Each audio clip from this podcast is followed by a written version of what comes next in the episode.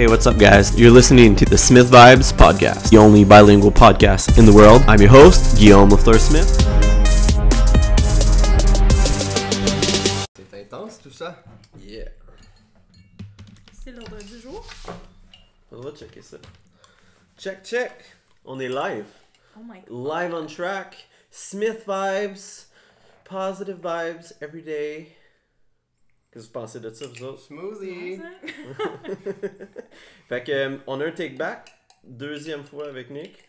C'est une première au Smith Vibes. Une Maintenant, a- première, deuxième fois. Une première, deuxième fois. C'est Euh, puis on est aussi avec euh, Lauriane Lavoie. Euh, Fais-nous donc une petite introduction de t'es qui toi Lauriane? Moi, Ouais, qui es-tu? euh, nutritionniste. T'es en train de terminer une maîtrise en physiologie de l'exercice, donc euh, pour devenir nutritionniste du sport. Euh, travaille beaucoup dans le domaine du CrossFit à DECA à Blainville. Puis euh, sinon, euh, le temps libre, j'aime m'entraîner, nager, voyager, Tout ça. tout ça. Mais la grande question qu'on Ouais. se demande tous, est-ce que les nutritionnistes mangent au restaurant? Des fois. Jamais. Jamais, hein? Des fois. Ouais. Vous avez le doigt? Souvent. Ça dépend du budget. Ok. Vais être smart avec ça. Ouais. Je pense que je vais trop souvent au resto. Ouais. Mais, maintenant, les restos que je vais, parce que je trouve ça délicieux, c'est les restos vegan. Ok, ouais. Très fort, hein? Mm. Puis là, pourquoi Jade elle m'a dit que vous étiez allé au schéma vendredi passé? Ouais, ouais, ouais. Mais toi qui pris une pizza vegan. Hmm. Vegan, every day. Ouais, c'est ça. Euh, donc euh, aujourd'hui, je voulais juste qu'on. À chaque fois qu'on parle de nutrition, j'ai comme le temps l'impression que euh, je sais pas trop dans quoi je m'embarque. Je, je sais pas si euh, ça va déraper ou. Non, c'est vrai parce que c'est comme une religion un peu, là, mais bref. On va y aller un petit peu avec votre, votre expérience puis aussi vos études là-dedans, qui est pas mal evidence-based, science-based, tout le kit. Puis je pense que je vais un, un peu blender mon opinion par rapport à ça, puis l'opinion peut-être du public, puis essayer de mieux diriger les gens un peu dans les sujets qu'on va checker aujourd'hui. Surtout que j'aimerais ça qu'on aborde un peu euh, la diète cétogène, euh, keto, euh, pour justement peut-être démystifier le fait que c'est peut-être pas juste 100% négatif, puis 100% positif non plus. Euh, puis je pense que c'est ça qui arrive en ce moment. C'est qu'il y a du monde qui dire non, c'est de la mal. Puis là, tu vas avoir d'autres mondes qui vont dire non, c'est juste ça qu'il faut que tu fasses. Ouais. Qu'est-ce qui est bon là-dedans, Nick? C'est la question à 1 million de dollars en 2018-2019, là, la Mhm. diète cétogène. Euh, moi, je me suis intéressé plus à la diète cétogène chez les, les, les athlètes. Fait que pour ça, c'est plus euh, tranché. Puis on en reparlera. Mais mettons, pour monsieur, madame, tout le monde, l'intérêt de faire la diète cétogène, je pense que c'est euh, perdre du poids. là. La plupart des gens qui veulent faire la diète cétogène, c'est pour perdre du poids. Puis pourquoi ils pensent que ça fait perdre du poids? Ben parce que partout sur les réseaux sociaux, tout le monde dit que ça fonctionne, puis que en mangeant juste du gras, ben ce qu'on brûle, c'est nos réserves de graisse, puis on a moins faim, puis blablabla. Puis là, est-ce que la science dit ça? Ben pas vraiment. Euh, tu sais, juste mettons pour la perte de poids, il y a eu plein plein plein d'études par rapport à ça. Puis ce qu'on trouve, c'est que euh, la perte de poids est vraiment comparable à un- une diète normale si la restriction calorique est la même. Parce que c'est pas, tu sais, il y a plein de- d'affaires qui vont parler de l'insuline, puis des hormones, puis de, des, des trucs euh, que les gens comprennent moins. Mais au final, une perte de poids, pour qu'il y ait une perte de poids, c'est tout le temps. C'est plate, là, puis c'est pas sexy, comme on dit la dernière Ouais. fois. Mais c'est dépense plus de calories que t'en prends. Ouais. Puis avec la diète cétogène, tu peux perdre du poids si tu manges euh, moins de calories que t'en dépenses, mais tu peux aussi prendre du poids si tu prends beaucoup de gras. Mhm. Fait que, Fait que ça revient à avoir un déficit calorique en fait. Ouais. Je pense que l'avantage peut-être de la diète cétogène dans un but de perte de poids, c'est que le gras, ça rassasie vite. Mhm. Dans le sens que t'as moins faim plus Rapidement. longtemps, rapidement. Fait que vu que le gras, c'est long à digérer, peut-être que t'es moins tenté de remanger comme Ouais. rapidement après ton repas. Ouais. Fait que ça pourrait être comme l'avantage, en guillemets, de la diète cétogène dans un but de perte de poids parce que en bout de ligne, tu finis- vu que tu as moins faim, tu finis par manger moins que si tu mangeais une alimentation. Ouais. euh, Aussi, j'ai vu que, mettons, les corps cétoniques euh, stimulent la, la sensation de satiété, là, qui est la sensation de- d'arrêter d'avoir faim.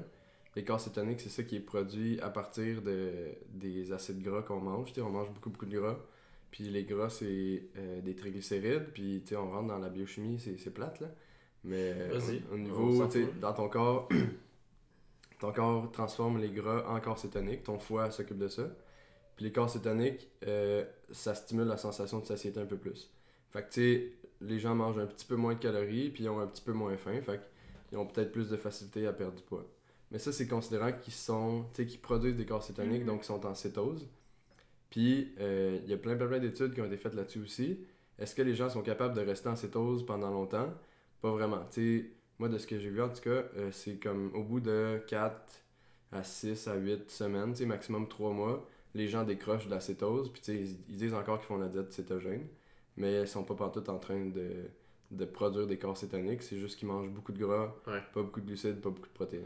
Moi, c- ce que j'ai vu aussi récemment, c'est qu'il y a, il y a- Là, maintenant, le, le monde keto, il est un, rendu même divisé en deux. Il y a comme le, le classique keto, puis il y a genre le adaptive keto, là, qui est comme un peu, justement, comme tu dis, qui est jamais, mettons, dans cette phase cétogène, mais qui, qui est tout le temps dans le goal de, de, de le réussir, si on veut, là, mais il est comme un 80-20, là, un peu. là. Ouais, mais c'est ça. c'est Souvent, les gens qui commencent après un mois vont réussir à, à être en cétose parce que ça se fait pas instantanément non plus. Là. Ouais. La- dans le fond, la diète cétogène, tu sais, on l'a pas vraiment expliqué, mais c'est tu manges une méga proportion des calories de ta journée sous forme de gras. Ouais. c'est comme au moins 80% de l'énergie totale sous forme de gras. tu sais. Fait que tu manges euh, de l'huile d'olive, tu manges des avocats, euh, tu manges. euh, Il y en a qui mangent du bacon, même si c'est pas la meilleure source. Mais euh, avec ces calories-là, je sais pas où je m'en allais avec ça. mais euh, c'est où je m'en allais? Dis-moi là C'était pour expliquer c'était quoi la diète cétogène. Ouais, c'est ça. Fait que, ah oui, c'est ça pour le, la- la adaptive keto. Ouais. Euh, les gens vont réussir à être en, en diète cétogène après comme un mois, mais après ça, ils, ils vont recommencer à intégrer peut-être plus de fruits, tu sais, ils vont se tanner de manger juste du gras. Mhm. Fait que là, ils vont comme décrocher de la cétose, mais ils s'en rendront peut-être pas compte. Fait qu'ils vont juste être dans une diète low carb, high fat. Puis, tu sais, ils vont réussir à être en santé quand même, mais ils, ils pourront plus, tu sais, techniquement, ils, pourront, ils pourraient pas dire qu'ils sont en diète cétogène, mais, mais vu que c'est la mode d'écrire hashtag keto, Ouais. ben, ils vont dire qu'ils font la diète. Mais, mais il il y a aussi. ça- C'est quand même bénéfique pour certaines personnes. Je veux dire, ça a été prouvé pour les épileptiques. Si tu trouves. Ouais, à la base, c'est de là que ça vient. là. Ça vient des, d'une étude, je pense, des années 20, 1920, où ils se sont compte- time. Ouais, ça fait longtemps de temps là, que ça existe. Et où, tu sais, avec les enfants euh, épileptiques spécifiquement, ça permettait de diminuer leurs symptômes un petit peu. Puis là, quand ils ont développé des, des médicaments qui permettaient de faire les mêmes effets sans que les enfants aient à manger juste du gras, Ouais. ben, ils ont mis les enfants sur les médicaments, puis depuis ce temps-là, ça se passe bien. Puis là, ça, ça remonte genre aux années 60, 70, 80, que l'intérêt pour la diète cétogène est revenu pour perdre du poids. Mhm. Puis, does it work? Parce que l'affaire en nutrition, c'est qu'il faut toujours qu'il y ait une nouvelle Mhm. Tendance. pour perdre du poids, pour être plus en santé, entre guillemets. Fait que Mhm. c'est comme. euh, il y a le pharmacien, je pense, qui a posté un Ouais. infographique là-dessus. Ouais, c'est ouais. un cycle. Ouais, c'était Ouais, bon ça. Que- Mais au CrossFit, là, j'ai l'impression que hum, c'est devenu, c'est devenu assez populaire dans ce dans phénomène-là. Peut-être un peu plus dans le monde du CrossFit que dans le domaine du bodybuilding.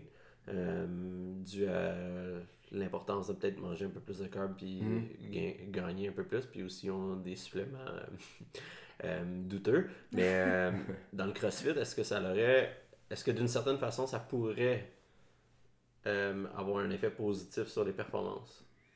À date, ce qui est sorti euh, dans le domaine du CrossFit, vu qu'on est plus en puissance, pas tellement. Ouais.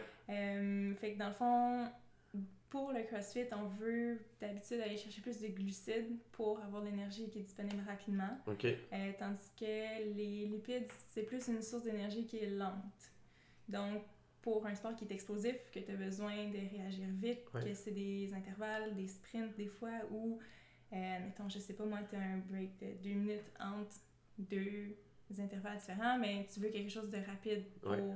Pouvoir performer. Fait que la diète keto à ce moment-là, c'est peut-être pas, euh, Ouais. pas l'idéal. Un peu. Oui. Euh, mais je- ben, tu t'es embarqué dans un, dans un sport assez complexe au niveau de bien des affaires, autant en entraînement que. Mais surtout en nutrition, parce que justement, t'as un petit peu de tout. Là. C'est un sport de puissance, c'est un sport de, d'endurance en même temps. Mhm. C'est un sport aussi où il faut que tu récupères rapidement parce que ça finit pas à une journée de compétition, c'est genre c'est ça. 3, 4, 5 jours, tu sais, si c'est pas plus. Ouais. Tu sais jamais à quoi t'attendre un peu. Comment est-ce que. hum, Fait que dans le fond, ça répond un peu à ma question, là, de voir justement ce que. Il n'y a pas tant de monde, mettons, professionnellement, Non. qui font ça. là. Non, pas beaucoup. Puis euh, même, c'est sûr que il y a des gens que je suis qui ne sont pas nécessairement des athlètes de haut niveau, mais qui Ouais. ont décidé par eux-mêmes de vouloir essayer la diète cétogène. Puis moi, je les ai comme guidés là-dedans. Puis eux-mêmes m'ont dit, ben, c'est vrai qu'au niveau de la récupération, puis euh, de mon énergie à l'entraînement, ça va un petit peu moins bien qu'auparavant. Mhm. Ouais. Ouais. Fait que, Mais ils ont perdu du poids d'une certaine façon. Ils ont perdu du poids Ouais. parce qu'ils mangent moins. Ouais, Qu'est-ce mange qu'ils moins de mangent calories. Puis là, leur, leur intensité au gym est moins élevée. Ouais. Ok. Ben, c'est ça. L'intensité au gym est moins élevée, fait que durant l'entraînement, puis tu sais, on s'entend que c'est monsieur, madame, tout le monde qui vient s'entraîner, donc ils n'ont pas besoin d'avoir un niveau d'énergie puis une récupération genre à 100% tous les jours, mais ils sont quand même capables de voir une petite différence là, Mhm. à ce niveau-là. ouais. Puis, fait que dans le fond, ouais. Fait que les athlètes, euh, est-ce que est-ce que tu as eu l'opportunité justement de voir un peu, euh, puis te- tester euh, comment un athlète, mettons, qui part en compétition 3, 4, 5 jours, Mhm. euh, comment s'adapter un petit peu à ça, puis je suis sûr que tout le monde réagit différent, là, là, c'est pas un one size fit all, c'est. En sûr, là. nutrition, c'est jamais ça, puis Ouais. c'est beaucoup des zones grises aussi, c'est Mhm. jamais tout noir ou tout blanc. Ouais. Fait que euh, c'est sûr que les glucides, souvent, c'est notre meilleur ami. Mhm. Ouais. Euh, T'es là. Euh, Non, c'est- c'est juste que, euh, ben, comme je viens de dire, c'est pas tout le temps tout noir ou Ouais, tout blanc, donc ouais. peut-être qu'il y a certaines personnes pour qui euh, les lipides ça fonctionne mieux, mais euh, c'est sûr que moi je suis plus portée à recommander des glucides. Ouais. Admettons une compétition qui dure trois jours juste pour refaire tes réserves de glycogène, Ouais. Mhm. pour avoir de l'énergie le lendemain, ben là c'est les glucides. euh. Puis est-ce qu'il y a des personnes qui pourraient être plus tolérants aux glucides que d'autres? Mettons, un- par, mettons, type morphologique, là.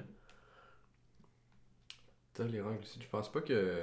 Comme quelqu'un qui, quelqu'un qui est, mettons, euh, Ben, qui, est- les- qui est extrêmement métabolique, là, qui, est- Mhm. qui, qui brûle énormément de calories naturellement au repos. Là. Ben, Euh, le type classique du maigrichon ou même Ouais. du gars super cut, là, qui, mais qui Ouais. est tout le temps cut même s'il mange pas euh, nécessairement bien. Mhm. Ben, tu sais, mettons, pour les, pour les sports d'endurance où les fibres musculaires vont être plus des fibres euh, d'endurance. Ils vont avoir plus de facilité, ils vont avoir un- plus de mitochondries dans leur fibre musculaire, un plus grand réseau mitochondrial, fait qu'ils vont avoir plus de facilité à utiliser les lipides pour leur fournir d'énergie. Ok. Mais ça, c'est ceux, mettons, qui vont faire du bike pendant super longtemps ou, des marathons. Mhm. Mais, tu sais, ceux qui gagnent des médailles dans ces sports-là ont quand même un... sont quand même les meilleurs pour utiliser les glucides. Tu sais, mettons, Ouais. euh, Eliud Kipchoge, le, le dude qui a gagné le marathon de Berlin en 2 heures 1 minute, tu sais. ou C'est pas quelque chose comme ça. 1h59? Non, non, ah non, le- il a pas encore breaké le, Ah, le deux heures. Non, je pense 2 heures 1 et, et 40 secondes, quelque chose comme ça. Ouais. Euh, tu sais, lui, il carburait, il a été capable de prendre pendant sa course plus que 100 grammes de glucides à chaque heure, genre. Ouais. Fait que tu sais, là, on est loin quand même de la diète cétogène. Ouais, ouais, ouais. Mais moi, ce que je veux dire, c'est que, mettons, moi, je fais du crossfit, euh, Ouais. puis euh, je prends du poids de même, peu importe. puis il y a d'autres personnes qui Mhm. vont faire du crossfit, puis ils ont de la misère à prendre une livre, puis ils vont manger, ils vont manger. Mhm. Est-ce que tu considères que ça, c'est quelqu'un qui est, mettons, tolérant au- aux glucides parce qu'il il s'en sert bien, contrairement à quelqu'un qui. Mais je sais pas si c'est de bien s'en servir ou pas, mais j'ai lu un livre récemment euh, par rapport à notre flore bactérienne, Ouais. la flore intestinale. Puis euh, ça disait que tout dépendant des bactéries que tu avais dans ton intestin, tu pouvais réagir différemment euh, aux nutriments que tu mangeais. Ouais. Fait qu'il y en a qui vont avoir, je sais pas moi, la source X de bactéries dans ton intestin qui vont faire en sorte qu'ils prennent plus de poids s'ils mangent plus de glucides. Ouais, ok. Euh, j'ai pas poussé personnellement plus les recherches, mais euh, c'est- je sais pas si tu as déjà entendu parler le livre Le charme discret Non. de l'intestin. C'est super intéressant. C'est euh, une étudiante en médecine euh, en Allemagne, je crois, qui a écrit ce livre-là. Ok. Puis euh, c'est super bien vulgarisé. Puis elle parlait justement là, de, des, des nutriments versus notre euh, propre flore bactérienne. Puis euh, Fait que ce qui ressort de ça, c'est qu'il faudrait que tu aies une culture de sel. Fait que on prend une petite pilule de- du caca de quelqu'un d'autre, puis on met ça dans ton corps à toi pour que tu développes des bonnes bactéries. Mais dans le sens, il doit, comme le pourcentage de gras initial de la personne doit avoir un impact aussi sur comment il réagit à ces glucides-là. Ça fait du sens? Si sa composition corporelle a un impact sur la manière Ouais, ben quelqu'un, mettons, qui est à 10% de gras versus quelqu'un qui est à 20% de gras. Là, Je veux dire que la personne qui a plus de réserve de gras va utiliser plus de gras, alors que la personne qui a moins de réserve va utiliser plus de glucides, mettons? Ouais, est-ce que ça se pourrait? C'est ce que tu manges qui détermine ce que t'oxydes comme énergie. C'est Mhm. pas les réserves, tu sais. Euh, mettons, quelqu'un de- d'obèse qui va manger, qui va faire la diète cétogène, va pas oxyder plus de gras que quelqu'un qui, Mhm. qui fait la diète euh, pas cétogène, qui mange beaucoup de glucides. Il va juste dépenser les calories qu'il a dépensées, peu importe ses formes de gras ou de glucides. Là. L'affaire aussi, c'est qu'avec ta composition corporelle, c'est multifactoriel. Fait que ça vient de ton background héréditaire, ça vient oui de qu'est-ce que tu manges, Ouais. mais ça c'est pas juste, admettons, tu manges plus de glucides, fait que tu prends plus de gras. Ouais, ouais, ouais. Il y, a, il y a comme plein de choses qui sont reliées. Ouais. Puis c'est comme un peu les gens. Ça, veut- ça voudrait peut-être dire aussi que les gens qui ont un pourcentage de gras plus bas. euh, mais c'est mais c'est aussi vu que dans les, les- que les ben dans les peut-être dans les habitudes de vie c'est peut-être qu'on rentre moins dans la nutrition là, puis plus dans le côté psychologique mais que les gens qui ont un pourcentage de gras plus bas sont meilleurs pour le garder plus bas puis de le, le maintenir que quelqu'un qui est un peu plus élevé puis qui, qui est tout le temps yo-yo un peu là. Ouais, je pense qu'on rentre beaucoup dans la psycho à Ouais. ce niveau-là. Ouais. Ouais. Fait que, C'est une bonne question. ouais. Tu sais, c'est ça. Ouais. La nutrition, ça touche à tellement de trucs, puis nous, on tu sais, on est- on n'est pas psychologue, puis on, tu sais, quand nos clients ont, mettons, des, des troubles alimentaires, ben, tu sais, on fait notre possible, mais souvent, on les réfère, mettons, à, des, à des psychologues qui sont vraiment plus outillés que nous pour ça. là. Ok. Mais- plus pour les habitudes par rapport à ça. Ouais, c'est ça, mais tu sais, la nutrition, tu sais, on, on est bon pour parler de nutriments, mais quand quelqu'un a, a des vrais problèmes, tu sais, psychologiques, on n'est pas les spécialistes, pas en tout. là. Puis euh, comment est-ce que vous. Ouais, ça c'est un, ben, c'est un, c'est un sujet que je pensais qu'on n'a pas qu'on allait aborder, mais euh, quelqu'un, mettons, qui aurait besoin justement d'aide psychologique Ouais. euh, par rapport à ça, comment tu deals avec lui, toi en tant que nutritionniste, puis lui qui a besoin d'aide, parce Mhm. qu'on s'entend que il a besoin de changer ses habitudes nutritionnelles, mais par le bienfait d'un- d'une approche psychologique, Mhm. Ouais. comment est-ce qu'il y a comme une combinaison de ces deux spécialistes-là qui font en sorte que ça fonctionne? Puis peut-être même aussi avec l'entraînement en plus, c'est ça que Ouais. c'est quoi la, la stratégie, là? comment, que, comment que le monde y deal avec ça? Quelqu'un qui ne sait pas, là, toi tu sais. Ben, tu sais, on, on peut jamais comme forcer quelqu'un à faire quoi que ce soit. Ouais. Mais tu sais, si je juge que la personne a besoin d'être suivie en psychologie, ben je vais la référer à tu sais, peut-être un psychologue du sport. Là. J'ai, Mhm. tu sais, on, on a tous euh, des réseaux de, de contacts. Puis, Mhm.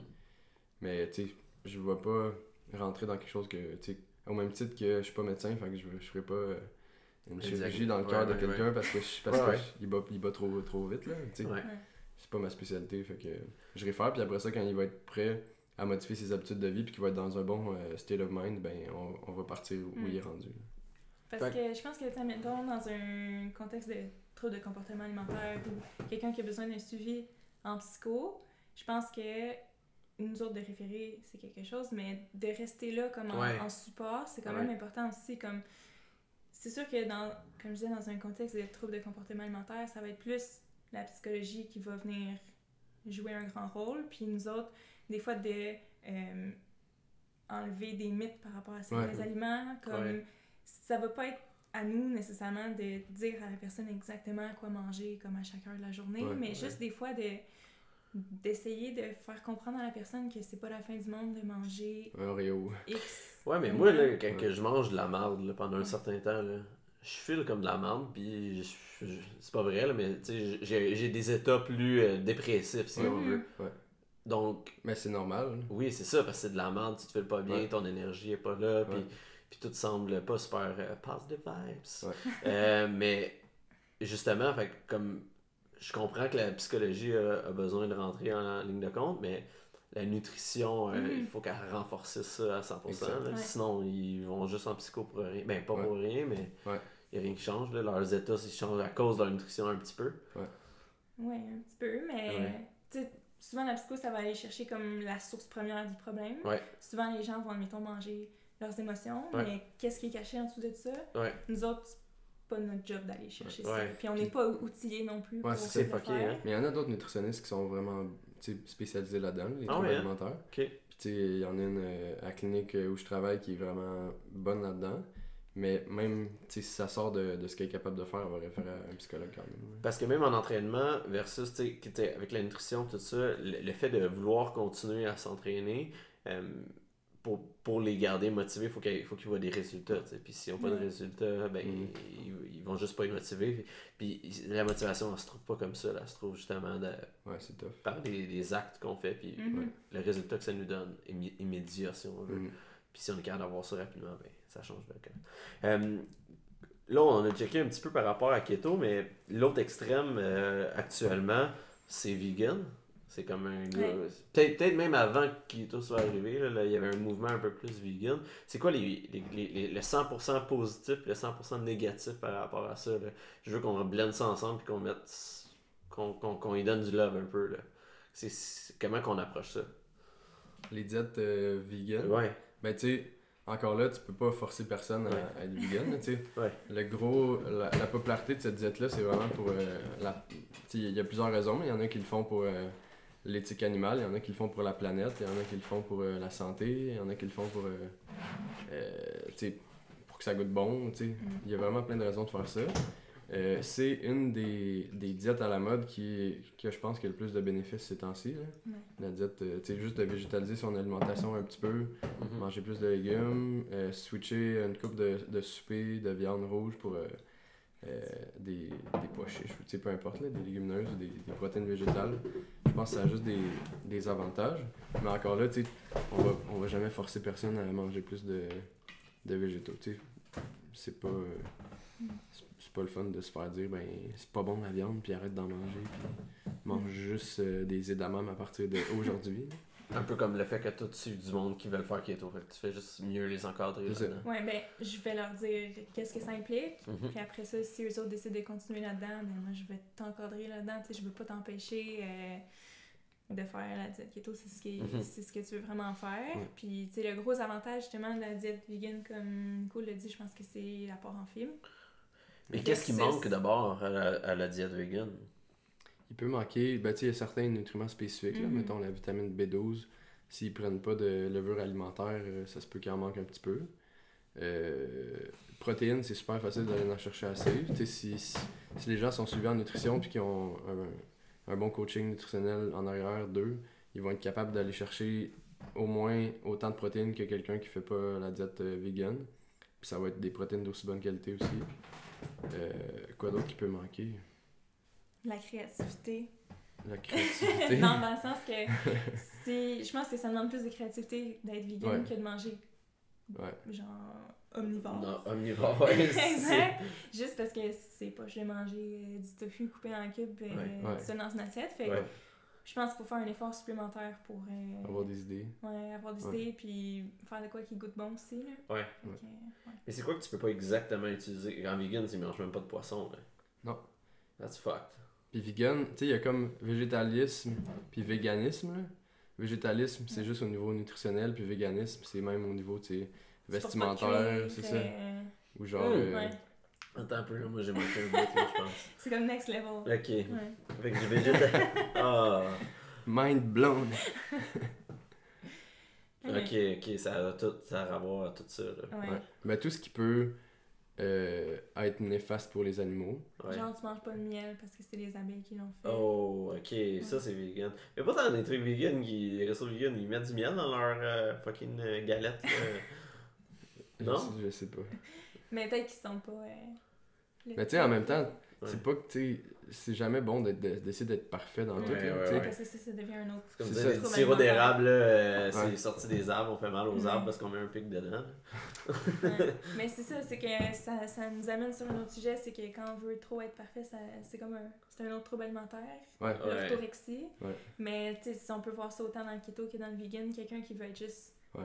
too Tout le much. comme... top, ouais. Ouais. genre zéro déchet, puis vegan, puis euh, il y a vraiment plein d'obsessions qu'on peut avoir par rapport à la bouffe, mais tu sais, si on se respecte puis qu'on y va une étape à, à la fois, on peut réussir à manger super bien, puis tu sais, être pas 100% vegan, mais Mhm. être super en santé, c'est ça qu'on veut faire. C'est pour ça que le message des nutritionnistes est quand même plate en général, mais que de manger varié, puis. Vous avez rien à vendre dans le fond. Hmm. Ben c'est ça, exactement. on n'a pas de pilule à vendre, on n'a pas de supplément vous avez vendre. rien à vendre, là, dans le fond. On n'a pas de pitch. Ah, on a là. des bons conseils, là! On a des bons conseils, faut juste être équilibré. Non, mais tu sais, on, on peut, on va laisser les résultats parler d'eux-mêmes. Ouais. Nos, nos clients sportifs réussissent à avoir des, des Mm. performances malades, même Mhm. sans prendre trop de pilules, puis sans, sans prendre trop de suppléments. Juste... Puis ça développe aussi des habitudes qui sont capables de maintenir pour les 50 prochaines années. Pas Ouais. juste genre une diète, euh, disons, cétogène qu'ils vont faire pendant deux semaines, puis qu'ils vont se tanner, puis qu'après ça, ils vont revenir à leurs vieilles habitudes. là. J'ai, j'ai trouvé, je trouve que, hum, ben c'est vrai, puis, puis en fait, vous avez raison par rapport à l'équilibre, je pense que c'est bon par rapport à ça, je suis de cette opinion-là également, Euh, puis j'ai comme l'impression que, au début dans, dans le CrossFit, euh, avant qu'il, là maintenant, c'est, ils, ils prennent beaucoup le, le zone diet, Mhm.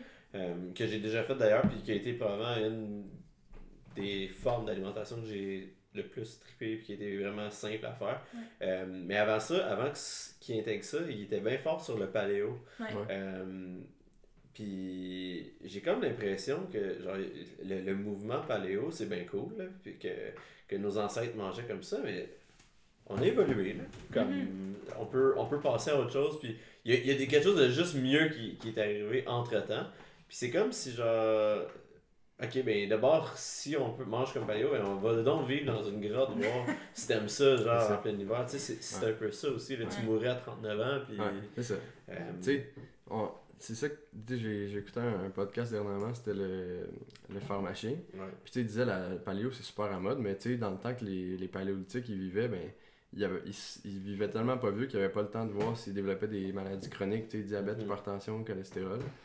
Mais ils vivaient en santé jusqu'à 40 ans, puis après ça c'était fini, puis ils avaient le temps de faire 3-4 enfants pour euh, perpétuer la lignée, genre, mais Ouais. mais il n'y a pas de temps. Le gros avantage que je trouve de la diète paléo, c'est que il coupe tout ce qui est transformé Mm. Mhm. ce qu'on devrait faire, peu importe ce qu'on mange, dans la vie. Ouais. Genre, fais ta propre pizza au lieu d'acheter une pizza congelée. ou, Ouais. Euh, il y a vraiment plein de façons de manger moins transformé. Là. Mm. Puis, euh, je sais pas si t'as remarqué, mais dans le domaine du CrossFit, au- ben, c'est surtout aux Games qu'on qu'on a pu le remarquer, c'est que il y a comme eu un shift dans les années. Il y a eu, il y a des années, là, les, surtout les filles, là, je te dirais, ils étaient là, Ouais. ils étaient ces veines, là, ils étaient tellement là. Ils avaient pas l'air d'avoir d'énergie, pas en tout, là, rendu au jour 2. là. Puis là, plus ça va, puis on dirait que c'est moins ça. On dirait que les filles, euh, euh, ben pas qu'ils ont un bid, là, mais Ouais. je veux dire, sont. non, mais je veux dire, sont. Ouais, ouais. Les abdos paraissent un peu moins, puis genre. Mais j'ai l'impression qu'il y a eu un shift. On met moins d'emphase sur l'apparence puis la Mhm. composition corporelle, puis vraiment plus sur le niveau d'énergie puis la performance. Ouais. Tu penses que les filles, ils s'alimentaient plus pour le look, mettons Pas nécessairement, mais peut-être la manière dont ils étaient euh, Dirigés. C'était Ouais. peut-être plus par rapport à ça. Tu sais, au début, je veux pas, CrossFit, c'était un peu plus marginal. Tu sais, il y avait pas grand monde qui euh, se spécialisait là-dedans. Ouais. Fait que je sais pas, moi, j'appuie j'appuie pas mes faits en ce moment. Là, j'étais pas là dans ce temps-là. Je sais pas c'est c'est qui qui les conseillait ou quoi que ce soit, mais peut-être si cette personne-là venait d'un un background différent, Ouais. Puis transférait ses connaissances dans le monde du CrossFit, qui étaient peut-être pas les plus appropriées. Ouais. Euh, c'est peut-être le résultat, c'est qu'on voyait des gens comme super euh, ça cote et tout, Ouais. mais c'était pas nécessairement ce qui était mieux au niveau de la performance. Ouais. Tandis que là, euh, peut-être qu'on va voir des gens un peu moins ses abdos et tout, mais qui vont pousser pendant trois jours de suite. Ouais, c'est Comme, selon moi, c'est plus impressionnant. Puis d'après moi, l'alimentation a changé aussi en fonction. euh, Ouais, parce que là, ils prennent le carbs, puis Ouais. genre, pas tant, la, pas tant la composition corporelle. Non, non, c'est. Mais avant, c'était ça. là, Ouais. Mais il y a eu aussi tu sais, un gros mouvement de diminuer le pourcentage de gras le plus bas possible pour avoir le meilleur ratio euh, puissance-poids. genre. Ouais. Mais en même temps, tu sais, si tes réserves de glycogène, tes réserves de sucre sont vides, ben t'auras pas vraiment de gaz à donner pendant ton. Mm. là. Ouais. Puis moi, une des choses qui me rend comme le plus heureuse en tant que nutritionniste dans le domaine du CrossFit, c'est quand les gens viennent me voir, puis ils me disent, honnêtement, moi, je m'en fous de ma composition corporelle, je veux juste avoir de l'énergie, Ouais. puis me sentir bien, puis bien Oh. performer. Ouais. Ça, j'en ai de plus en plus, puis au début, j'étais vraiment étonnée, parce qu'elle veut, veut pas... euh, Hallelujah! dans- Thank God! Smith vibes! Tu sais, dans le bac, on se fait souvent dire, genre, ah, les gens, ils vont vous consulter pour perdre de poids. Tu sais, Ouais. souvent, on a parlé de perte de poids, mais, tu sais, moi, à l'inverse, je vois beaucoup, beaucoup de gens qui me consultent pour gain de masse musculaire Mhm. ou juste amélioration du niveau d'énergie. Puis Mhm. ça, c'est comme. Moi aussi, amélioration du niveau d'énergie, ça revient souvent ces temps-ci. Ouais. Avec les athlètes de CrossFit euh, versus maintenant un athlète de bodybuilding, Mhm. c'est quoi le, le maximum naturellement qu'un athlète peut, peut, vraiment peut vraiment gagner en termes de masse maigre? Pas, pas genre avec la masse grasse Ouais. un petit peu en même temps, mais comme le pur mass maigre, c'est c'est quoi les. C'est pas beaucoup, là. Non. Mais en fait, ça dépend de plusieurs choses. Ouais. Euh, ça dépend, est-ce qu'on prend quelqu'un qui s'est déjà entraîné auparavant ou quelqu'un qui commence à s'entraîner? Ouais. Parce qu'on a comme des newbie gains au début. Ouais. Fait que Ouais. ça va être plus facile pour quelqu'un qui s'était pas entraîné. Puis la jeunesse aussi, l'âge Aussi. un impact. Fait que ça dépend de tout ça, mais sais, mettons, notre potentiel diminue. Plus ça fait de temps que tu t'entraînes, plus ton potentiel pour prendre Mhm. la masse maigre est bas. Mhm. Mais tu sais, d'habitude, on parle quoi, une à deux livres par mois, genre?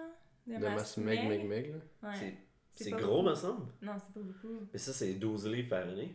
Mais c'est pas beaucoup. Ouais, je- la, la courbe a fait ça, puis après ça, elle, elle Ouais. se stabilise aussi. Comme fait que quelqu'un qui a beaucoup d'expérience, c'est genre. Ça va être difficile. Genre, Ouais. peut-être qu'une, deux livres par année, ça peut être, ça peut être bon. Surtout au CrossFit, là, parce Ouais. qu'on s'entend que tu fais pas juste du. Tu fais pas juste de la déchirure. Tu, oui, tu déchires beaucoup de fibres musculaires, mais Ils je veux dire. aussi. Oui, c'est ça. Ouais. Il y a beaucoup d'autres choses qui se passent. Là. Ouais. Puis en bodybuilding, ce serait-tu le même principe un peu ou il y aurait peut-être un peu plus de gains? D'après moi, ce, ben, ce serait le même principe général, mais Ouais. après, euh, tu sais, eux autres, vu que c'est beaucoup d'hypertrophie, pas, pas beaucoup de autres. Ouais, c'est surtout l'hypertrophie. Il y a, il y a moins de powerlift. performance. Ouais, Ouais. c'est ça. Ouais, il y a le powerlift qui est Ouais. maintenant tout le temps, presque tout intégré dans les vrais Ouais. systèmes de, bo- de bodybuilder. là. Mais c'est dur à dire aussi, ça dépend vraiment de la, de la grandeur de la personne. euh, Du potentiel génétique aussi. c'est ça. Ouais. Mais il y en a qui doivent aussi, comme, qui sont peut-être trop lean puis qui ont besoin de prendre un peu de gras. Fait que, comme, mettons, le gain dans une année peut être comme, ah, j'ai pris 10 Ouais. livres, mais en fait, t'as pris 5 livres de masse maigre puis t'as pris 5 livres de masse grasse, mais c'est un, Ça bon, c'est un bon 5 livres Ouais. de masse grasse. Oui, là. parce que si t'es tout le temps fatigué et t'es pas capable de récupérer, Ouais. euh, t'attrapes toutes les infections, c'est peut-être signe que T'as juste pas assez de calories dans ta Exact. journée. Fait qu'être malade plus souvent dans une année. Ouais. ça, c'est pas bon signe. Ouais. Uh-huh. Combien de fois par année c'est un genre. un red flag? Et boy, Hmm. C'est dur à c'est dire. une hein. bien bonne question. Ça. D'ailleurs, c'est un de mes Euh, ques- c'est dans mes questionnaires de, quand Ouais. j'ai j'ai une nouvelle consultation avec quelqu'un en entraînement, c'est c'est de voir un peu comment il est malade par Ouais. année, mais je veux dire, ça peut m'afficher un red flag. Genre un, un petit rhume ou. euh, Ouais, c'est ça, être vraiment malade. Ben, tout le temps attraper un rhume à chaque mois, c'est pas. Ouais, non, c'est ça. Moi, je dirais, ben, personnellement, là, je dirais, genre, si t'es malade comme à chaque changement de saison, là, peut-être que. Il se passe quelque C'est chose. bon Ouais. signe. Ouais. Puis pensez-vous que c'est alimentaire? euh, il peut avoir une influence. Ouais, hein Ouais. Peut-être pas 100%. là, Ouais. mais- Mais tu sais, si t'es tout le temps en déficit calorique, sans- peut-être sans le vouloir, mais t'as moins de t'as moins d'énergie pour combattre les infections, puis t'es comme t'es à la merci de- du premier virus qui va arriver. Mm. Ou si t'as des déficiences Ah ouais, en ah, micronutriments. là. Aussi, ouais. c'est un autre sujet. On Si compte tu manges beaucoup pas les. de vitamine D puis tu souffres de paludisme, là, ça se peut que. Fait, que- fait que, fait que. Fait que si on, si on, si on mixe deux choses que vous venez de dire, euh, comment est-ce qu'on fait pour savoir si on est en déficit calorique?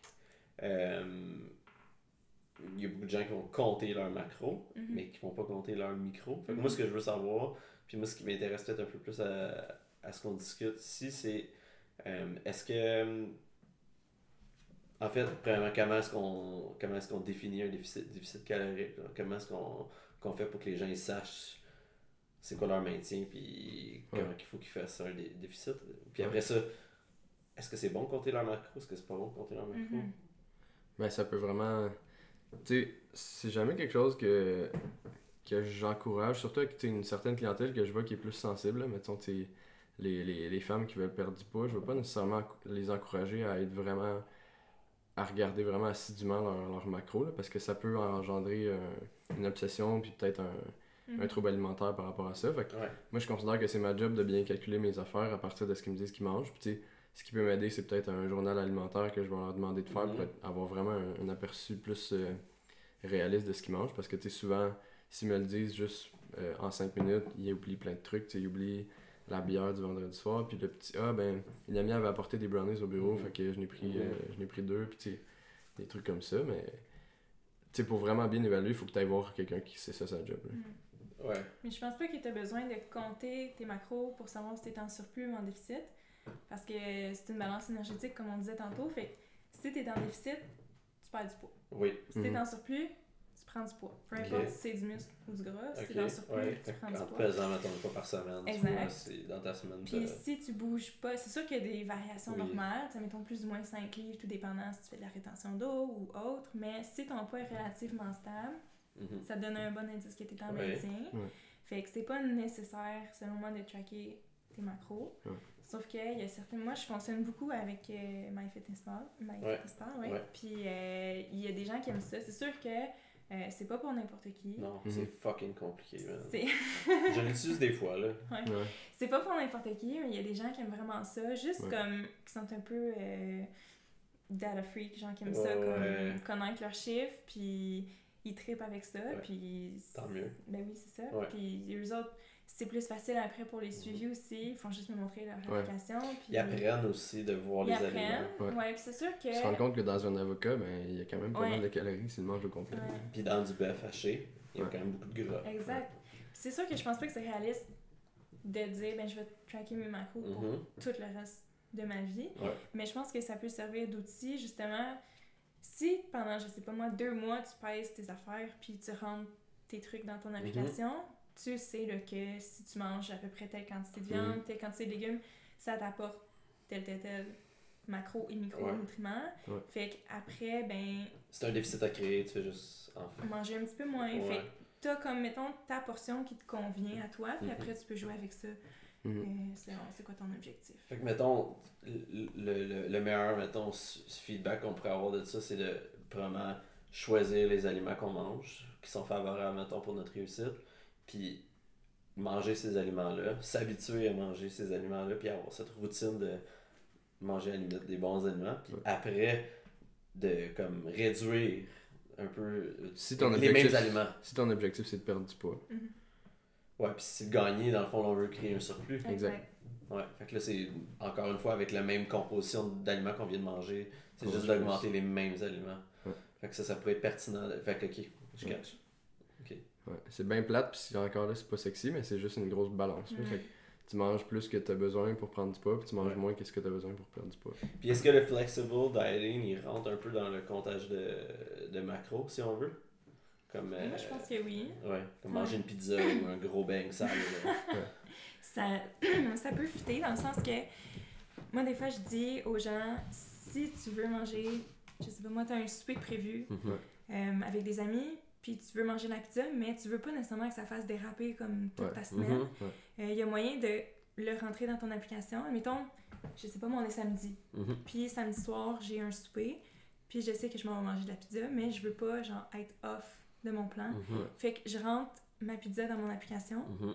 Je sais comme quelle quantité de glucides ça va m'utiliser, Mhm. ça va gruger de mon budget. Fait que je sais qu'est-ce qui me reste de lousse pour ma journée pour Ouais. quand même être dans mes chiffres. Fait que je mangerais plus de protéines, puis plus euh, de légumes, mettons, plus tôt dans ma journée. Puis après, ben, je peux enjoy ma pizza sans nécessairement me sentir, euh, me sentir mal. Fait que c'est peut-être pas le meilleur aliment sur la planète, Ouais. mais ça rentre quand même. Puis il y a une athlète de CrossFit là, qui s'entraîne comme un malade deux fois par jour, puis Ouais. genre, qui fait ça professionnellement. là. C'est pas grave s'il mange un bang là, à un moment donné dans sa Mais journée. il a là. besoin de calories, lui. Ouais. Ouais, lui il a besoin d'un peu plus. Mais en même temps, c'est a pas nécessairement la qualité nécessaire. C'est c'est ça, c'est qu'à un moment donné, Ça veut pas juste être ça. Ah, je Non. mange des calories, mange des calories. là.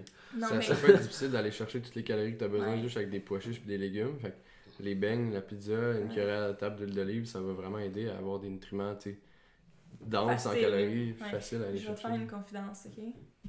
Il y a un de mes amis qui voulait prendre la masse, puis dans son plan, j'ai mis des biscuits. Mais ouais. Parce qu'il fallait qu'il mange. fait que là, dans son plan, à chaque soir, biscuits. il y a deux biscuits qu'il doit manger pour atteindre son objectif. C'est tout? Ben non, mais Juste pas deux. juste ça, là, mais Juste en partie. Mais il y a une histoire avec Neil Maddox, un gars de CrossFit, euh, qui devait manger sûrement. euh, il pesait genre 225 livres euh, lean, là. Ouais. Puis, tu sais, de ma grandeur, là, ben un peu plus grand, mais que dans le fond, il allait au resto, il mangeait toutes les bonnes affaires en premier. Euh, puis quand il avait tout fini, il se commandait plein d'entrées. Ok. Des, genre des nachos. Juste pour des- atteindre son objectif. euh, Mais comme il mangeait toute la bonne affaire en premier, Ouais. il allait faire ça. Après ça, il, mettons le midi, il mangeait tout son gros lunch. en- Il allait chercher des bangs. Tu sais, comme, c'est comme tout le temps comme. Ok, il m'en manque. Là, je vais aller en chercher. Ouais. Pour compléter. Fait que c'était pas comme sa source. Non, principal. principale. Non, c'est ça. Ouais. C'est pas son, c'est son secondary work, là, si Ouais. on veut. là. Mais tu sais, pour, pour être capable de faire ça, faut que tu aies besoin d'au moins 4-5 000, 6 000 calories dans ta journée. Là. Ouais.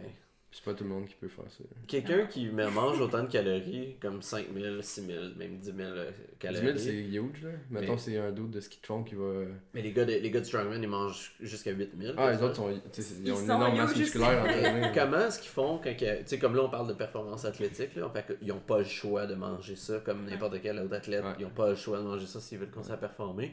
Mais comment est-ce que tu fais pour revenir à une personne normale après quand tu plus de carrière athlétique, quand tu as décidé de prendre ta retraite par rapport à ça, que ce soit mettons pour un sport comme le strongman que pour le crossfit ou que à la limite euh, tu manges peut-être 4000, c'est quoi le plus haut taux de calories? Que quelqu'un peut manger au crossfit, ça peut monter quoi, facilement jusqu'à 5000 calories. 5000. Ouais, ouais. Donc, comment tu fais quand tu reviens à normal? Mais t'as juste, juste en fonction de ta dépense Ouais. énergétique. Là. Tu refais des calculs. Ouais. tu vas voir une mais, ça fuck, mais ça fuck pas un peu leur, leur système s'ils n'ont pas de suivi. S'il n'y a pas de suivi, Ils vont euh, devenir gros. souvent les gens vont continuer à manger la même Ouais. chose. Ouais. Mais vu que ta dépense énergétique est diminuée, ben là, tu vas juste prendre du gras. Fait que le- la personne qui était fit, puis qui avait l'air super en forme, puis qui il l'était, devient un peu le contraire de ce qu'il prônait. Ouais, puis cause. si- s'il s'entraîne moins, ben, ça se peut que la masse se distribue différemment dans son corps. Tu sais, la masse musculaire diminue un petit peu, la masse adipeuse augmente un petit peu, mais tu sais, Mhm. Il va quand même rester à en santé, mais il aurait plus l'air d'avoir tu sais, le, le 12-pack. là. Mhm. Ouais. Existe. J'ai jamais vu ça, mais moi j'ai ça. Ce serait nice. J'en ai, ah, c'est parce que j'en ai jusque dans le dos aussi. Puis, euh, cool. Puis, au niveau du flexible dieting, je pense qu'on a. Y a-t-il autre chose que vous aimeriez ajouter un peu à ça? Ben, moi, je- on en a parlé un peu, mais ça, je pense pas qu'il faut juste penser que, vu qu'on fait flexible dieting, qu'on peut juste se pitcher dans les beignes, puis dans Ouais. la Mhm. pizza, puis dans tous les fast-food Mhm. du monde. Là. Il faut quand même avoir euh, un minimum. euh, Faut être smart, là. Ouais. Ouais, c'est ça. Maintenant, on y va à l'opposé. Quelqu'un qui. Mettons que là, c'est- c'est c'est plus pour les gens qui ont tout le temps faim, puis qui ravagent, puis tout ça, puis qui sont gourmands. Mais si on y va à l'opposé, quelqu'un qui a jamais faim, puis qu'il faut qu'il mange, est-ce que lui, cette personne-là, euh, va tout le temps être en train de se créer des réserves de gras dans son corps, puis il va peut-être prendre du poids parce qu'il mange pas assez, ou est-ce qu'il va tout le temps être en déficit calorique parce qu'il mange jamais? Mais s'il a jamais faim, puis il faut Mhm. qu'il mange, c'est Mhm. parce que il est, il est- il a- il est- il est automatiquement en déficit calorique, genre. Mhm. tu sais, Il y a de la difficulté à combler ses besoins. Ouais, fait que quelqu'un qui maintenant il est tout le temps en déficit calorique, Ouais, mais qui a ça, pas faim. Fait que pour une personne comme ça, on va y aller vers des solutions qui sont faciles d'aller chercher beaucoup de calories, Mhm. mais que ça reste des calories de qualité. Fait que tu sais, euh, il y a- il y, a plusieurs personnes qui ont plus de facilité à boire leurs calories qu'à les manger. Là. Fait que Mhm. on va y conseiller un smoothie avec des avocats dedans pour qu'elle aille chercher des, des bonnes calories, mais beaucoup de calories. Puis comme deux cuillères à table de sirop d'érable, tu sais, pour qu'il y ait beaucoup de sucre. Tu sais, des, Mm. des trucs comme ça qui sont faciles à aller chercher, puis qui ils se boivent en deux secondes, mais qui a beaucoup de faciles à calories. digérer aussi. C'est ça. Fait que ça pèse moins lourd euh, Ouais. dans ton estomac. Fait que c'est ça un peu la stratégie à aller chercher Ouais. ça. Ouais. Puis c'est le stress, dans le fond, qui, qui est relié à ça ou ça n'a pas rapport Ça euh, peut vraiment dépendre Ouais. Des fois, des gens qui sont juste déconnectés de leurs sentiments, de satiété. de leurs signaux de faim puis euh, Ouais. de satiété. Ouais. Fait qu'ils reconnaissent juste pas la faim. Ouais. Fait que je sais pas, moi, t'es habitué, tu travailles sur des chiffres que tu peux pas nécessairement Mhm. manger Ouais. quand est-ce que tu veux. Fait que Mhm. tranquillement, tu déconnectes de ces signaux-là. Fait que c'est pas nécessairement. euh, il y en a y en a beaucoup de personnes là, qui, tu sais, euh, ils mangent parce qu'il est midi, ils mangent parce qu'il est 6 heures du soir, ils mangent parce que Parce ça fait une heure qu'ils se sont réveillés, mais Mm. ils ressentent vraiment jamais les, les signaux de faim. Bon, il y a des périodes que je vais pas manger, que j'ai Ouais. juste pas faim. Puis que. Mais tu sais, je, je, vais- je vais pas me sentir nécessairement optimal tout ça, Mhm. mais comme. Puis plus, tu, puis plus je réintègre la bouffe, plus j'ai faim. Ouais, c'est ça. C'est pas compliqué, là. Ça Mhm. fait juste comme allumer mes signaux, là. Ouais. Je sais pas si ça fait ça à tout le monde, là, mais bon. Peut-être pas tout le monde. Ouais. Qu'est-ce que. hum, Fait que là, tout ça, là, tu sais, en Amérique du Nord, là, euh, aux- États-Unis, en Europe, c'est relativement simple, là, comme gérer un plan alimentaire, une structure alimentaire, un cadre alimentaire, tout ça. Euh, mais dans d'autres pays, là, où est-ce que c'est peut-être un peu, un peu moins accessible d'avoir toute la nourriture qu'on nous on a, ou. euh, tu sais, je reviens de la Thaïlande, puis je veux dire, Ouais. c'est pas nécessaire. Tu sais, comme. y a, pour vrai, il n'y a pas d'épicerie, là. Mhm. Genre, il y a bien des plats. Tu sais, j'étais allé au resto matin, midi, soir. Là. Il y avait. fuck all. là. Ah ouais, y a pas Euh. Ben oui, mais. Genre des petits deps, mettons. Des c'est des, c'est des dépanneurs, là, pour Ouais. vrai, tu peux vraiment, vraiment bien t'en sortir. Là. Il, y a, il y a des œufs euh, à la coque au dépanneur, puis tu sais, il y a plein de choses comme ça. Puis dans les restos, presque tout est. Bref, je veux juste savoir, dans le fond, les athlètes dans ces pays-là, peut-être plus les pays du tiers-monde, il y en a Ouais, ouais. qui compétitionnent professionnellement Mhm. dans Mhm. n'importe quelle discipline. Euh, puis je sais que aussi que la nutrition, c'est un domaine aussi que tu peux travailler beaucoup plus à distance. Fait que vous devenez des professionnels, vous êtes recherché par quelqu'un d'ailleurs. Comment est-ce que tu fais pour adapter un peu ce cadre-là, mettons, avec les restrictions? Une restriction, genre, de l'accessibilité? Ouais, ou, l'accessibilité, là, tu dans le fond, la personne elle veut, mais... Moi, honnêtement, je- un, un avantage que j'ai vu, c'est la qualité des aliments. mhm. Euh, ce, qui avait, ce qui était là, c'était 100% de qualité, les fruits étaient vraiment meilleurs, puis il y, avait, il y avait vraiment des plus comme ça, mais le reste, Mm. tu sais, le- le- Mais tu sais, dans- à toutes les places en général, il y a quelque chose qui va être riche en protéines. Tu sais, que ce soit un, un dindon ou tu sais, une vache bizarre qu'on connaît pas. Puis il va y avoir tu sais, des, des fruits, tu sais, que ce soit une papaye ou euh, une, une- une pomme du Québec. Ouais. Puis il va y avoir quelque chose qui va être riche en bon gras, là, que ce soit genre Ouais. de l'huile de coco ou euh, tu sais, du beurre. Puis, euh, ben, du beurre, c'est pas, tant- c'est pas le meilleur gras, là. mais bref. tu sais, tu demandes à cette personne-là à quoi qu'elle accepte, puis après ça, tu Mm. modules ce ce que tu lui conseilles en fonction de ça. là. ouais. Il y a moyen d'aller chercher ce que ça prend dans, dans tous les pays. Puis y a-t-il des pays qui sont plus favorables que d'autres pour avoir, mettons, toutes ces richesses-là? Comme en termes de qualité d'aliments, j'ai entendu parler que la Nouvelle-Zélande, au niveau du. toute leur, leur culture lait- laitière était top grade là, dans le monde. là. Mhm. C'est un peu pour ça que la protéine de Nouvelle-Zélande vient de là, là, si on veut. Il n'y a pas beaucoup de monde qui vont la chercher là, mais Mhm. C'est une bonne question. Je sais pas. je sais pas. Je sais que, mettons, tu peux te débrouiller avec à peu près rien. là. Tu sais, les, ceux qui gagnent, les Kenyans qui gagnent les marathons euh, chaque Mhm. année, ils ont pas grand chose. Ils courent les pieds sur de la terre battue. Ils mangent genre de la farine de, de manioc. Ou, tu sais, C'est vrai? genre des. Ouais, ouais, tu sais, ils mangent une sorte de genre griot bizarre qu'ils ont chez eux, mais c'est super, super riche en glucides. Puis grâce à ça, ben, même s'ils ont pas tu sais, le steak euh, Ils mangent pas tant de euh, protéines. autres. Angus, ben, ils réussissent à avoir leurs protéines, mais ils, Ouais. tu sais, ils, ils se débrouillent avec ce qu'ils ont, puis Ouais. ils, ils sont capables de performer, puis de gagner la médaille d'or, tu sais. Fait a probablement plus. À cause que nous, on a plus de choix, il y a plus de problèmes. Ben, moi je pense que oui. Là. Ouais. On- au, au bac, euh, nos, je sais pas si tu t'en souviens, là, mais nos profs parlaient souvent du, du double fardeau nutritionnel. là. Ouais. Un nom fancy pour dire que, tu sais, dans les pays du tiers-monde, ils, ils ont à la fois la malnutrition pour ceux qui n'ont pas accès à, à assez de bouffe, puis ils ont aussi la. la- T'as la dénutrition puis la malnutrition. Ouais. Fait que t'as ceux qui mangent pas assez, puis t'as ceux qui mangent trop de junk, genre. Ouais. Fait que, tu sais, quand on commence à américaniser des, des pays qui sont comme moins favorisés, ben on apporte genre du McDo puis du Burger King puis Les aliments transformés. des Ouais. aliments On transformés. veut. Puis les autres ils trouvent ça cool, fait qu'ils vont vers ça, mais c'est Ouais. pas ça qui est le best. Puis ils pensent aussi que nous autres, c'est ça qu'on veut. Partout Ouais. où je suis allé, c'est un. Puis t'es- toi aussi, tu Ils voyages pensent beaucoup, qu'on là. veut manger ça. Ils pensent qu'on veut manger Ouais. ça, ils pensent que c'est ça qu'on aime. Tu sais, quand tu leur parles de où c'est que c'est bon aller manger. Ah, Il y a un Burger King là? Ouais. Euh, Comme, non, on a une bonne place pour aller manger. Oh ouais, c'est full hot, vous avez ça, vous autres. Euh, C'est comme, pour eux, c'est comme le gold standard, là. C'est le, Ouais. le classique américain, Ouais. puis euh, peut-être signe de réussite. Ouais. en même temps, tu sais, pour quelqu'un qui vient, qui arrive au Canada, ben on aime bien le, le pâté chinois, mais tu sais, si on sait que- qu'il arrive de l'Inde, je sais pas, tu sais, on- je sais pas si on va lui conseiller d'aller manger de l'Indien. Ouais. Je sais pas, je sais pas si c'est irréversible. Ouais, ils cherchent. Ouais, ouais, je comprends ce que tu veux dire. Puis, ouais. Je sais pas où je m'en allais avec ça, mais en gros, euh, Il y a moyen d'aller chercher tout ce que tu as besoin, peu importe Ouais. t'es où. moi, ce que je trouve que j'ai de la misère à m'adapter, c'est toujours, toujours, toujours la même affaire, puis c'est le déjeuner. Ouais. Je suis comme. J'ai réalisé que c'est quelque chose que j'ai extrêmement difficile à trouver euh, le déjeuner parfait, si on veut. là, le Mhm. déjeuner que je mangerais chez nous puis que je me préparerais le matin. là. Ouais. Comme j'ai plusieurs formes de déjeuner que je me fais, mais jamais c'est pareil. puis c'est toujours compliqué, on dirait. C'est comme ils ont vrai. Bref, le, le plus proche de euh, ce qui ressemble, mettons, à ce qu'on mange, c'est peut-être au Mexique. là. Ah ouais? La différence, c'est qu'ils vont te mettre des bines puis du riz dans ton assiette, là, au lieu d'avoir ta toast. Là. Mais tu sais, ils sont bien forts sur les bagels puis ces œufs. Là, Ouais. qu'ils- les œufs en Asie aussi, il y en avait pas mal d'eux, non?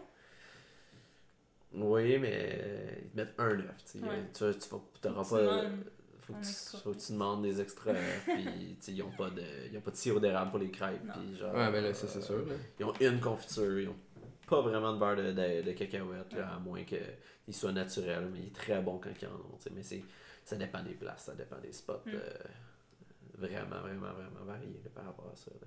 Au Maroc, c'est, c'est juste, juste, juste des carbs. C'est comme ton déjeuner, c'est un bagel. C'est, c'est un bagel, du pain, euh, du fromage, puis genre une crêpe, puis genre du miel, puis il n'y a rien de ça. Là. Ouais. On est quand même choyé, je pense, à avoir des, des déjeuners un peu plus Ouais. variés, là, si on veut. là. On prend un peu de tout. Puis... Mais oui, on est chanceux pour l'accessibilité qu'on a. Là. Ouais, c'est ça.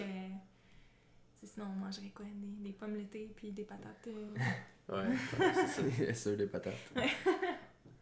Fait que, mettons qu'on a parlé des modes là, un peu là, de keto, vegan, euh, toutes, le- toutes les, les, les, les trends qui parlent. C'est quoi la prochaine affaire à votre avis? hmm.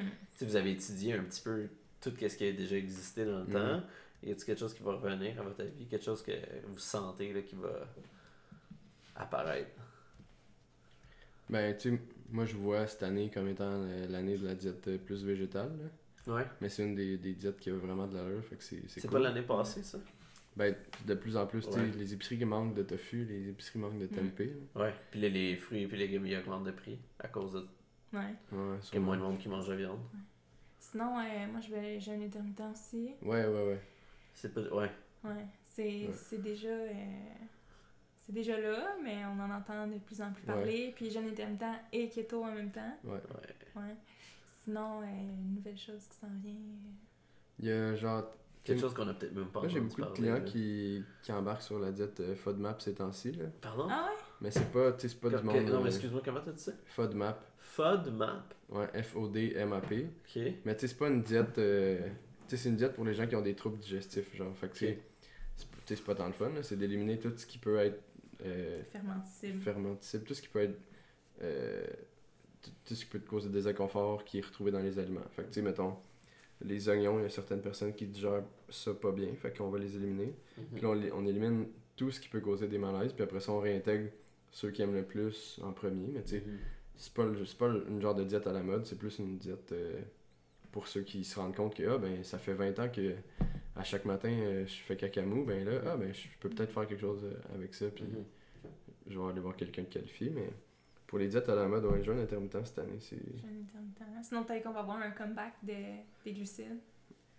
c'est le et gras qui était bien en Ouais. mode. Peut-être que. Peut-être que c'est que ça va revenir. Super Euh, moi, j'ai déjà fait la diète GoMad. Go-mad. Je connais pas ça. Vous connaissez pas ça? Non. Vous êtes nutritionniste, vous connaissez pas GoMad? Ben, Tu bois Peut-être 2 un nom litres. fancy. Ah, de lait? Tu bois 2 litres de lait au chocolat par jour. Non. Yeah. Nope. Mais j'ai j'ai des, j'ai des clients qui, qui avaient une, pris du livre avec ça. une diète. euh, J'avais des boutons dans le dos. Ouais. Partout. C'était insane. Peut-être que tu as développé une intolérance au lactose? T'as fait Non à mais, non, mais quand j'ai arrêté, quand j'ai arrêté, je cravais ça. là. Ah ouais? Je cravais le sucre. Mais tu mangeais Ah pas, tu buvais pas ça one shot, là? Tu Presque. le distribuais dans ta journée, non? Presque. Puis plus ça allait, plus je finissais. Je faisais ça après l'entraînement.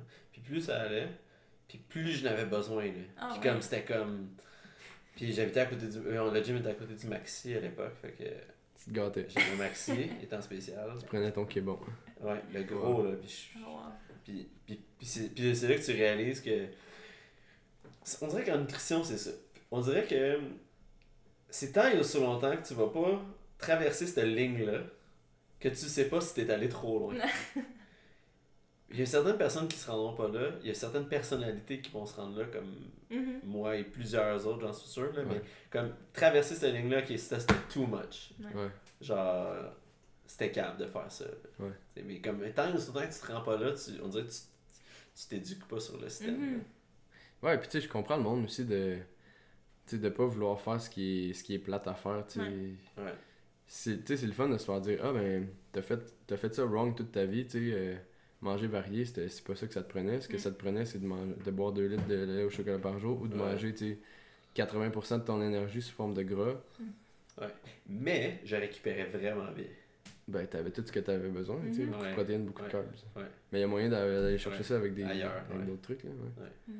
Si on parle un peu de votre passé, là, un peu de qu'est-ce qui vous a amené à être nutritionniste, là. Notre passé obscur. Notre passé obscur, ça peut être obscur. Je pense, je pense- honnêtement, pour vrai, je pense que pour faire le pour faire le métier un petit peu que pour être dans le métier de la santé, je pense que ça prend un, peu- un peu un, un background obscur. Il y a quelque chose qui a fait déclencher euh, le fait que tu voulais peut-être aider. Parce que dans le fond, c'est- c'est c'est d'aider d'autres mondes. là. C'est un peu ça la mission qu'on a tous. Là. On a Mhm. tous une mission commune, mais Mhm. ça veut dire que probablement à une époque, vous auriez eu besoin d'un aide ou quelque chose. Là. Moi, je veux gruger là-dedans. Ouais. là. Qu'est-ce qui vous a amené à ça? Là, tu sais, comme Ouais. L'Oréal, là, quand elle était Ouais. petite. Là. Qu'est-ce qu'elle faisait, C'était bébé une petite grosse comme moi. Non. Même pas. non. Euh, non, mais je me suis tout le temps. Ben, je me suis pas tout le temps entraînée là, quand j'étais plus jeune, mais je faisais tout le temps un sport. Comme j'étais tout le temps active. Puis en fait, c'est quand je suis arrivée au cégep, j'ai comme tout arrêté pour me concentrer sur mes notes. Ok. Avoir des bonnes notes pour rentrer en nutrition. Oh, ok. Puis, Ma euh, cotère, ma vie. Ouais, c'était juste, c'est tout le temps pour, euh, pour avoir la meilleure cotère possible. J'ai Mhm. j'ai tout arrêté mes activités. euh, Ah ouais. C'est quoi que tu faisais avant je jouais au volleyball, je nageais. euh, je- Compétitivement? Ouais. Ok. Puis j'ai tout arrêté pour me concentrer sur mes notes. Sauf que, comme on disait tantôt, j'ai continué à manger la même chose. Hmm. Ouais. Fait que j'ai comme pris du poids, pas à l'extrême, là. C'était quand même. euh, T'avais un bid, là. j'ai- J'avais un petit bide, mais tu sais, c'était pas dangereux pour ma santé. Ouais. C'était juste, c'était juste physique. Puis je me suis dit, Fuck Non. that. ça, c'est non. je veux plus. Ouais. Fait que je pense Mais tu sais, là, tu te regardes dans le miroir, là, puis Ouais. tu, tu le vois. Je veux pas, c'est pas la chose la plus importante, mais Mm. c'est quand même. On, on aime. On s'aime. On aime bien paraître, Mais ouais. même si c'est pas notre euh, Look good, priorité. naked, sexy. ouais, c'est ça. Même si c'est pas notre priorité numéro un. Fait que. euh, non, je pense qu'à ce moment-là, j'ai compris qu'il y avait quelque chose, ben, au niveau de la nutrition évidemment, mais que je voulais peut-être plus pousser. Puis, tu sais, je me suis dit, crème, si moi je passais par là, puis c'était pas rien de majeur, là, je Ouais, me suis dit, je m'imagine même pas qu'est-ce que certaines autres personnes Mhm. euh, Ouais. peuvent vivre, puis ce que l'alimentation peut changer. euh, Fait que dans le fond, t'as- tu savais déjà que tu t'en allais en nutrition, mais t'as eu comme un, un plus gros message à Ben- travers le processus pour. pour... Ça t'a donné une meilleure raison. Ouais, mais je savais toujours que je m'en allais dans le domaine de la santé. Ça, c'était c'était sûr. C'est- J'ai tout le temps été comme fermée à toutes les autres opportunités possibles. Ok.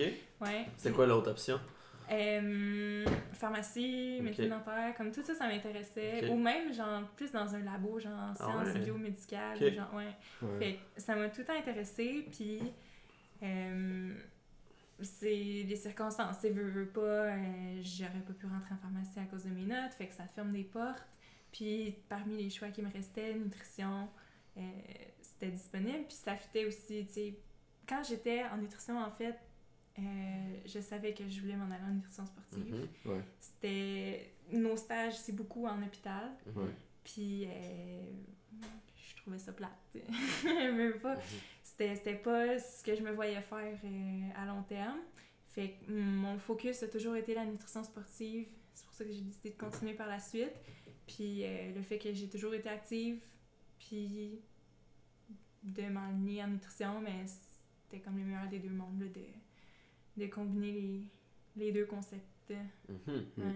Puis là, tu regrettes pas ton choix. Non, pas du tout. Ouais. Ouais. Nice. Mm. Fait qu'il est là ton petit euh, côté obscur. Rien, Ouais. rien à la jeunesse qui t'a Non, qui t'a marqué. Ah je ouais. un peu plate. Ouais. Ouais. Mais quand tu faisais du volleyball puis de la natation, tu étais Ouais. compétitive euh, à un point justement que tu étais tout le temps en train de faire ça puis tu obsédé un petit peu à. Non, j'étais pas obsédée. euh, tu sais, j'avais mes entraînements, je sais pas moi, 3-4 entraînements semaine, les compétitions la fin de semaine. Mais euh, ça m'a jamais empêché de passer du temps avec mes amis Ouais. ou euh, de faire une fin de semaine. T'étais pas un robot là. Non, Ouais. non. Mais tu sais, j'étais chanceuse aussi, j'ai jamais eu de difficulté à l'école non plus. Fait que Hmm. pour ça, c'était comme. C'était facile pour moi de Ouais. clencher mes devoirs puis juste de m'en aller bouger après, là. Fait que. Tu priorisais bien justement chaque partie. Là. Ouais. Hum, Tu comptais tes macros là, À de, de, de 15 ans. temps. De temps. Non, non, vraiment pas. C'est, c'est récent que j'ai commencé à compter mes, mes macros. Avant, c'était vraiment plus intuitif. tu sais, Je, je savais que si je mangeais telle chose, je me sentais mieux. Tu sais, veux, veux pas. euh, tu le vois là, tu fais des tests essai-erreur sur toi. Fait Ouais. que Ouais. euh, j'étais comme, hey, crème, si je mange euh, mon pudding au soya au chocolat avant ma pratique de volleyball, j'ai vraiment plus d'énergie. Fait que euh, Mhm. c'était comme des, des petits tests comme ça que. Qui t'a fait découvrir la suite. ouais, Ouais. oui. Très fort. Ouais. Puis toi, Nick, t'as-tu toujours voulu aller en nutrition? T'as-tu... Moi, j'ai toujours pensé que je voulais devenir euh, cuisinier. Genre, je faisais des, je faisais des muffins au C'est yogourt avec ma mère quand j'étais petit. Je un livre de recettes en plus? Ouais, c'est ça. Mais c'est Ouais. c'est à cause de ça que tout a changé. Ok. Fait que, tu sais, j'ai fait des recettes toute, ma, toute mon enfance, tout mon secondaire. Puis en secondaire 5, j'étais au, au PAI, au Programme d'éducation internationale. So Euh, smart. So smart. Euh, puis là, on avait un projet personnel à faire en secondaire 5. Puis moi, j'ai décidé de faire un livre de recettes parce que c'était ça que j'aimais faire. Puis il me restait pas beaucoup de temps, tu sais, j'ai- j'ai jamais vraiment été euh, d'avance pour euh, faire mes travaux. Fait que j'avais comme deux mois et demi pour faire mon livre au complet. Puis j'avais décidé que pour mon livre, j'allais diviser ça en 11 catégories.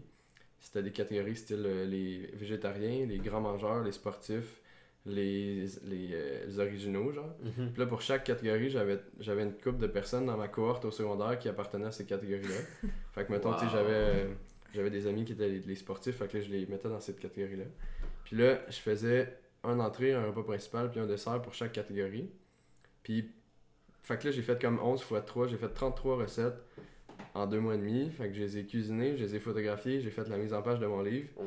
Puis là, à la fin de ça, là, j'étais vraiment écœuré de faire des recettes, fait que ça m'a vraiment découragé de devenir cuisinier. J'étais comme fuck that, je veux pas Ah, mais là, tu faire de la bouffe toute ma vie. Ouais. Mais tu sais, je savais que j'aimais encore la bouffe en général. Fait qu'au cégep, j'étais allé en sciences santé pour me fermer aucune porte. Là. Je savais pas ce que je voulais faire. J'ai Classique. découvert, ouais, classique. Classique Puis là, j'ai découvert que je pouvais combiner bouffe et sciences pour faire nutrition, genre. Mhm. Puis c'était à l'époque aussi que je, je commençais à aller m'entraîner, tu sais. euh. Je faisais du bench un petit peu, je faisais du dos, aucun, au- aucun leg day. C'était Mhm. juste pour, euh, pour les pecs euh, en dessous du t-shirt.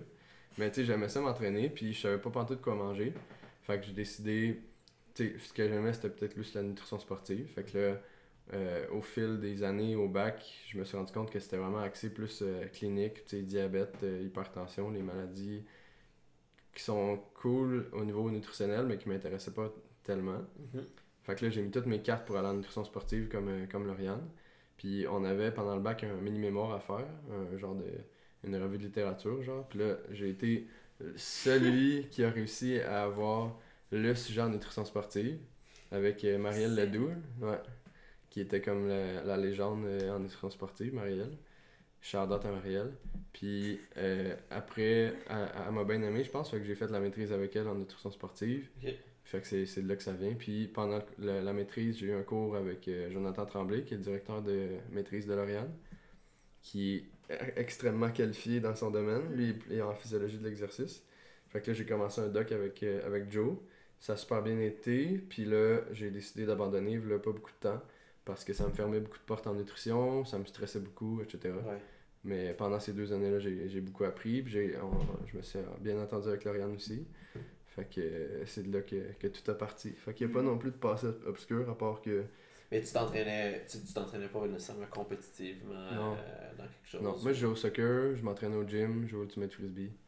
Puis c'était pas mal ça. Jamais, jamais vraiment de compétition. Pis t'as pas un passé de petit gros, là. Non. Fuck, man, c'est juste moi. Tabarnak! Ouais. Avez des gens comme toi, hein? ouais.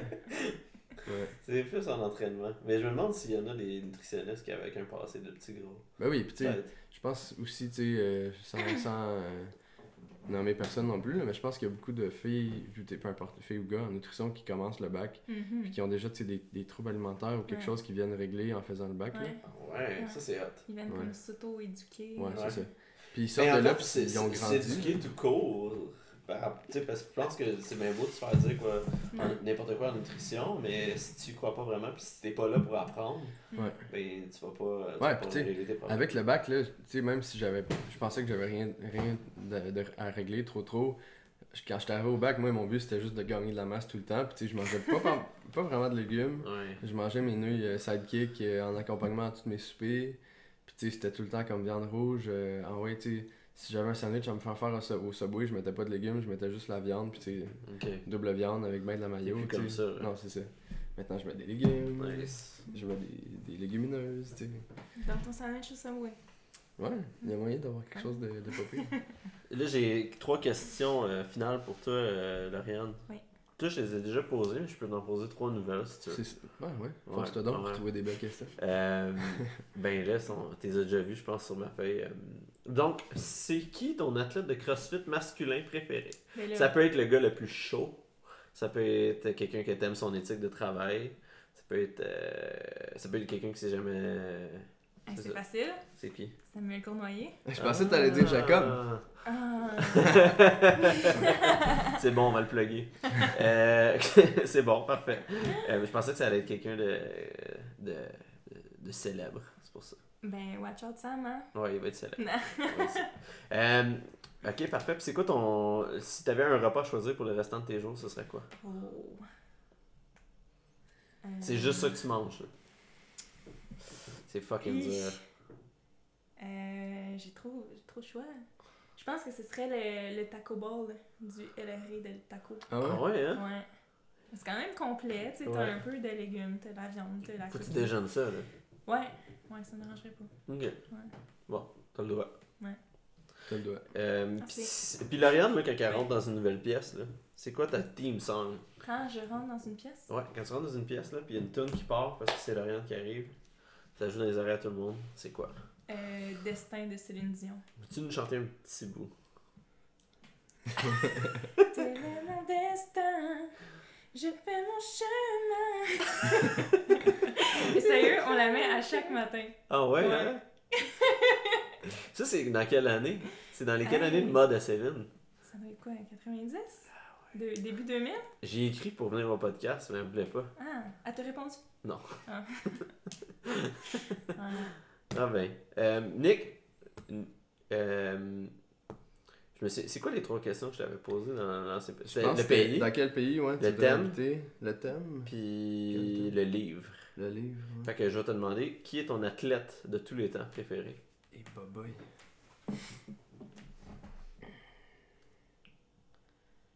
C'est une bien bonne question, ça. Mon athlète. Xavier Dernier. La semaine prochaine au podcast. Ah shit, je peux pas dire ça. C'est pas grave. Ouais, ben, fait que pour ceux qui écoutent le podcast, euh, vous l'avez déjà vu. Le, Ouais. bref.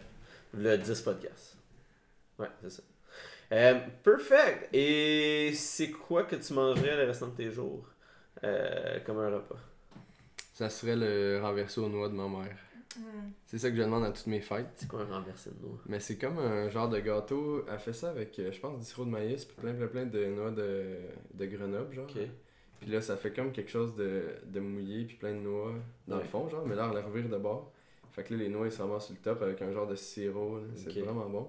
Puis tu sais, avec les noix, t'as un petit peu de protéines. Ouais. T'as beaucoup Tu de. déjeunerais du dessert dans le fond. Euh, N'importe quand, là. Ça- Nice. ce, ce gâteau-là, il est trop bon. Très mais fort. pourtant, je suis un gars plus salé dans la vie, mais ce gâteau-là, est quelque chose. Ah ouais, hein? Ouais. J'aime ça. Ouais. Euh, y a-t-il quelque chose d'autre que vous aimeriez ajouter euh, au podcast? Quelque chose qu'on a peut-être pas dit ou un statement euh, X? Une annonce? Où c'est qu'on peut vous retrouver, guys? À la clinique Active Coop, Ouais. on va parler de nutrition sportive. Sinon, sur tous les podcasts sur Internet. Ouais. Euh, moi, DK CrossFit Ok. à Blainville ou sur Instagram. Sur Instagram. L2 Nutrition. Parfait. Sur Instagram aussi, pour moi. Je sportive. Ouais. C'est long, ça. Ouais, c'est trop long, ouais. Alright. Ouais. Merci, guys. Merci à toi. Thank you for tuning in. If you'd enjoyed the podcast today, take a screenshot of your phone, share it on social media, and leave us a five star rating with a comment below. It makes such a difference when everybody gets involved and shares the love. Thank you so much. Until next time.